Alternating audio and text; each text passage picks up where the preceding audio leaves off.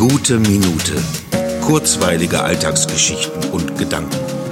Mein Name ist Matthias Hecht und jetzt geht's auch schon los. Ja, es schneit. Endlich mal wieder Schnee. Ach nee, es ist doch längst Frühling. Oder was jetzt? April, ja, genau, April. Und der macht bekanntlich, was er, ja, ja, weiß ich. Soll er machen. Haben wir weniger Stress, weil er das macht, was wir von ihm erwarten. Und weil es gerade so wenig Erwartbares gibt, ist das wirklich sehr, sehr erholsam.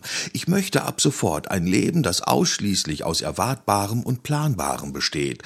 Und genau in diesem Moment rutscht meine Katze bei dem Versuch, auf den Schreibtisch zu kommen, ab und fällt fast vom Tisch. Als sie es dann doch schafft, sitzt sie genau vor mir und blockiert meine Tastatur und fordert ihre geliebten Streicheleinheiten vehement ein. Bei meinem Versuch, das zu fotografieren, rutscht mir das Smartphone aus der Hand, die Katze erschreckt sich und beim impulsiven Sprung vom Schreibtisch kippt sie aus Versehen den Cappuccino-Becher um, der sich über die ganze Tastatur ergießt.